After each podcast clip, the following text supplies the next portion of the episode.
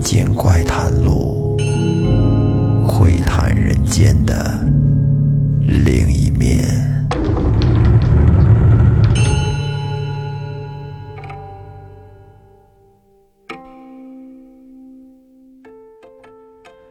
听众朋友，大家好，这里是民间怪谈录，我是老岳。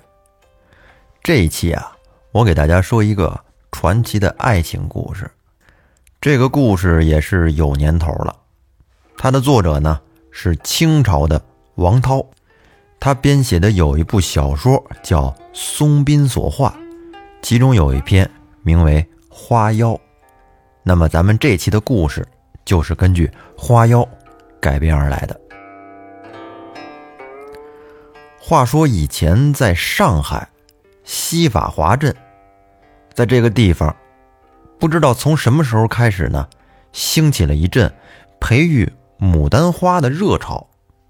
哎，大家都喜欢花，尤其是热爱这牡丹花，于是越来越多的乡民们就靠这个栽植牡丹花为生，并且有的人不惜血本从洛阳。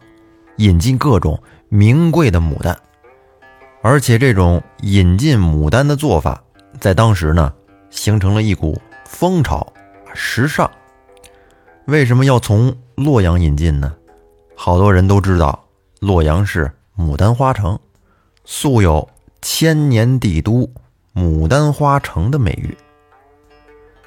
在这个西法华镇里面呢，有一个年轻人，姓李。叫李子仙，他就是一个酷爱牡丹，啊，远近闻名的养花神手。而他自己住的地方呢，也是他养花的地方，取了个名字叫艺园。艺是点横撇竖钩那个艺，艺园。他在艺园里边种了许多的牡丹。每当南方。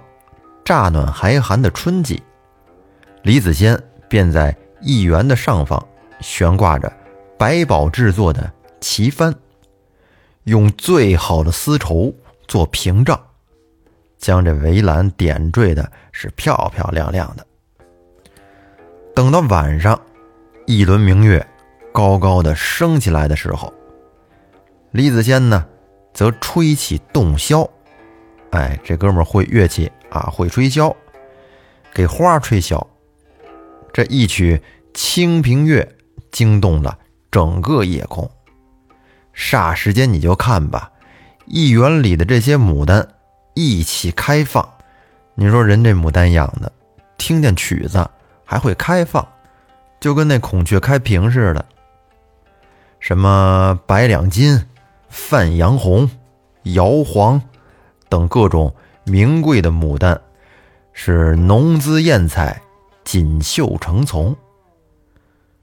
到了晚上，这整个一园就变成了牡丹的王国，而李子仙呢，就和一个国王一样，在里边享受着这花的海洋。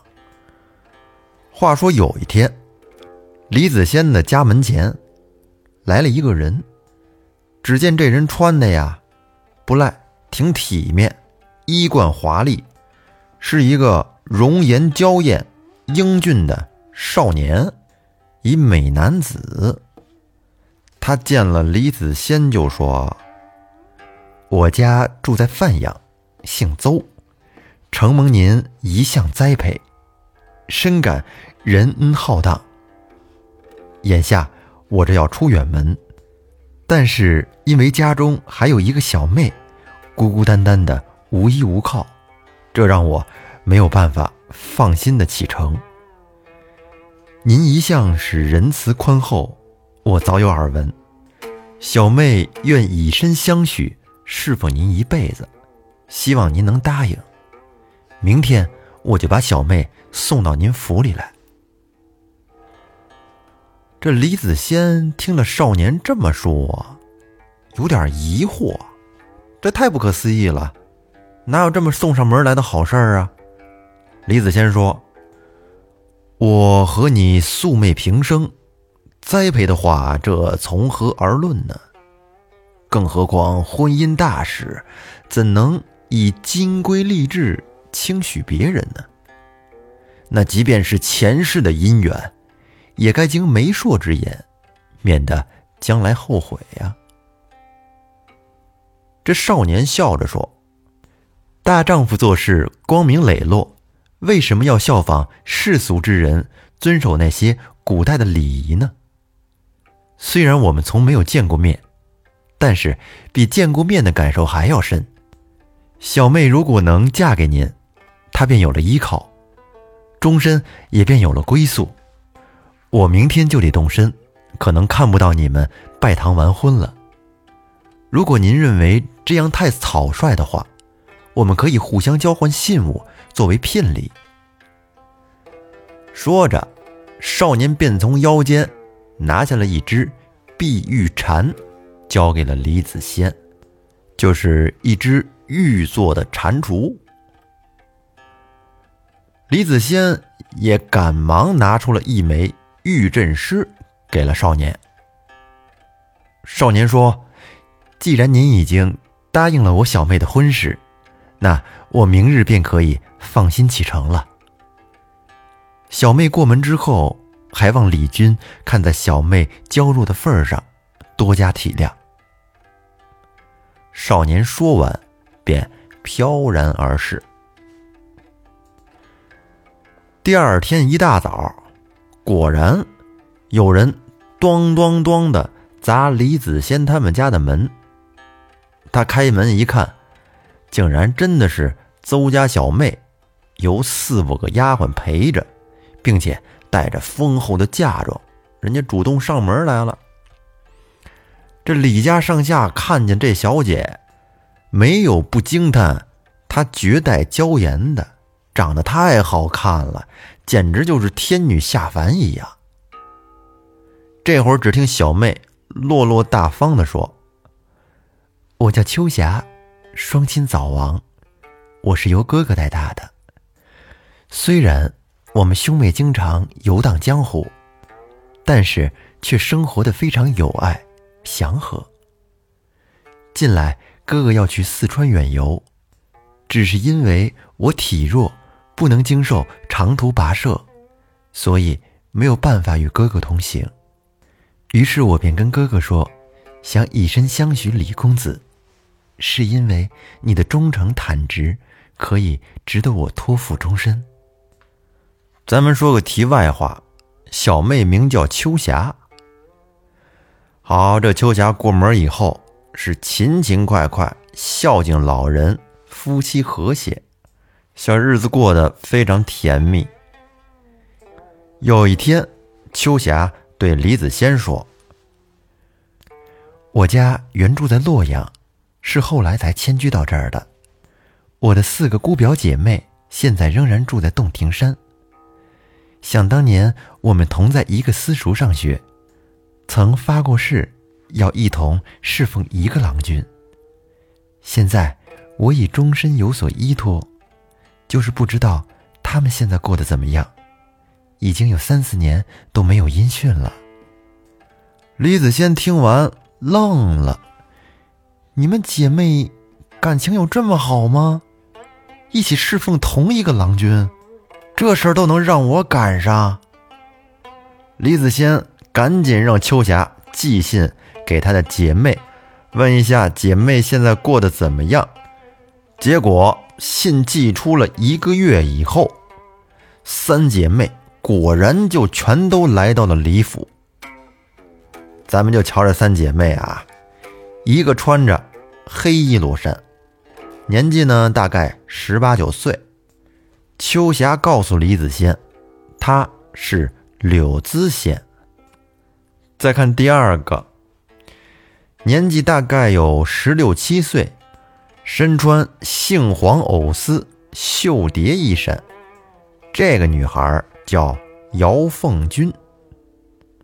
而另一个名叫魏云舒，年龄呢比那两个稍微大一点，身穿紫色的衣裙。就看这仨人啊，这相貌真是漂亮，貌似桃花，妖艳无比，走起路来个个的是飘然若仙。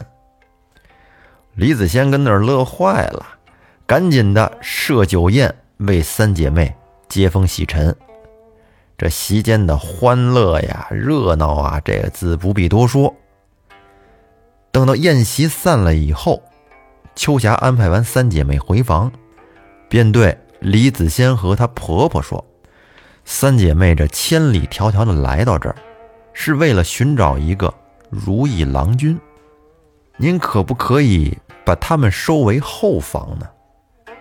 这三妻四妾自古就有，更何况李子仙是四代单传，所以说你应该多多纳妾。”以传宗接代，而且我们四姐妹以前有过约定，梦想就是一块侍奉同一个郎君，生同居，死同穴，永不分离。现在您看，这姐儿仨已经过来了，您不行就留下他们吧，好吗？这李子仙怎么能不同意呢？这种好事。搁谁谁也不能拒绝呀，没有理由吗？自此，这四个如花似玉的美女，便和李子仙同住一室啊，一起陪伴他，相爱相亲，欢乐无比。都说美好的时光总是过得很快，一转眼，他们一块儿生活了十年了。但是呢，却始终不见谁怀过孕。你说这挺奇怪的啊！十年，四个女孩，竟然没有怀孕，那不是女孩有问题，就是李子仙有问题呀。这平时生活都挺恩爱的，怎么会这样呢？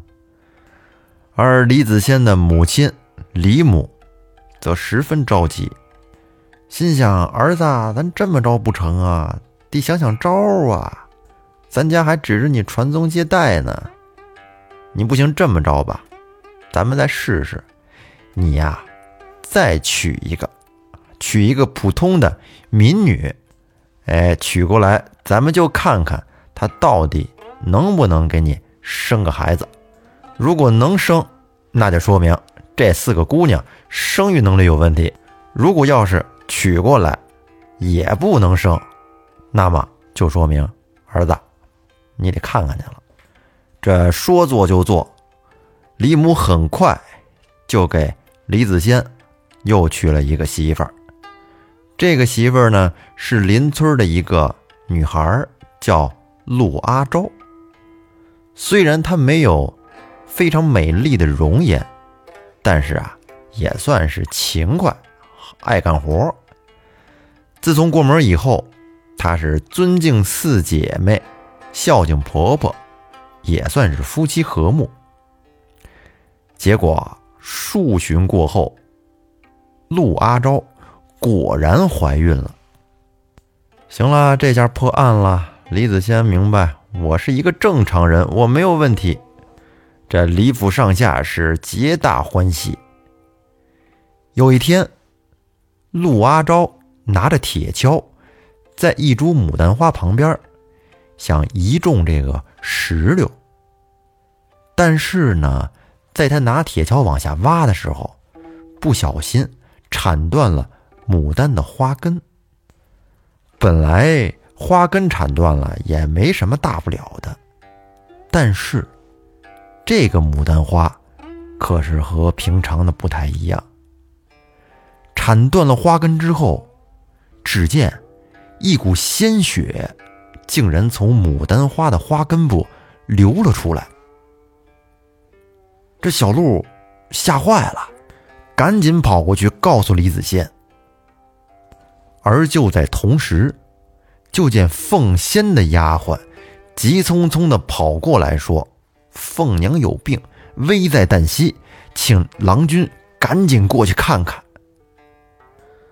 当李子仙赶到凤娘的床前，只见凤娘已经都不能说话了，只是用手指着陆阿昭，要说点什么，但是话还没说出来，突然，凤娘的胳膊就垂下了。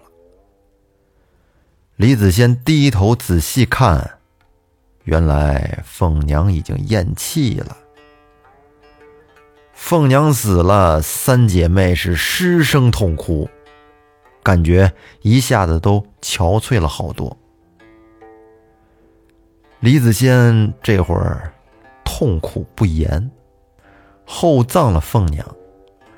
后面没过多长时间，陆阿昭生了，生了一个男孩。这小孩一出世，这哭声是异常的响亮，长得天庭饱满，十分的惹人喜爱。而就在家人在院子里埋着小孩包衣的时候，却不小心又误伤了附近一个牡丹花的根，从此资仙便一病不起，而且吃了好多药，也不见好转。秋霞和云舒日夜陪伴着资仙。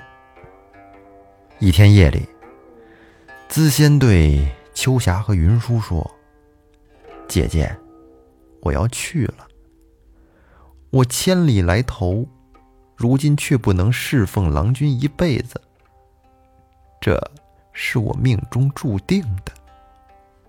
说完，资仙便也告别了人生，而且后边近一个月的时间，秋霞和云舒也相继死去，在临终前。秋霞吩咐李子贤：“郎君，我们四姐妹要始终陪伴你。虽然我们死了，还请你把我们葬在义园当中。我们四个人的灵魂将始终陪伴着你。如果你想我们，就在每年的清明节。”预备些浊酒、纸钱，来我们葬身的地方祭奠一下，就足够了。当四姐妹离开李子仙不久，一园中的这些牡丹纷纷的凋谢。李子仙看见这种情景，忽然，他好像明白了些什么，便更加的怀念。四姐妹就在一年以后，四姐妹的坟上各长出了一株牡丹，有黄、紫、红、黑四种颜色，花大色纯，是牡丹花中少有的品种。而李子仙呢，则把这四株花当做四姐妹一样去怜爱。精心的栽培。不久以后，满园子又长出了新的牡丹。可能这也许就是秋霞临终前说的：“我们四姐妹的灵魂将永远陪伴着郎君吧。”这个故事到这儿就结束了，一个很美好、很传奇的爱情故事。从这个故事当中呢，我竟然看到了一些《聊斋志异》的影子。《聊斋》里边也有专门写花的，可能作者受蒲松龄的影响比较大吧。好，欢迎您订阅专辑并关注主播，在节目更新的时候，您会第一时间收到提示。那么，感谢您的收听，拜拜。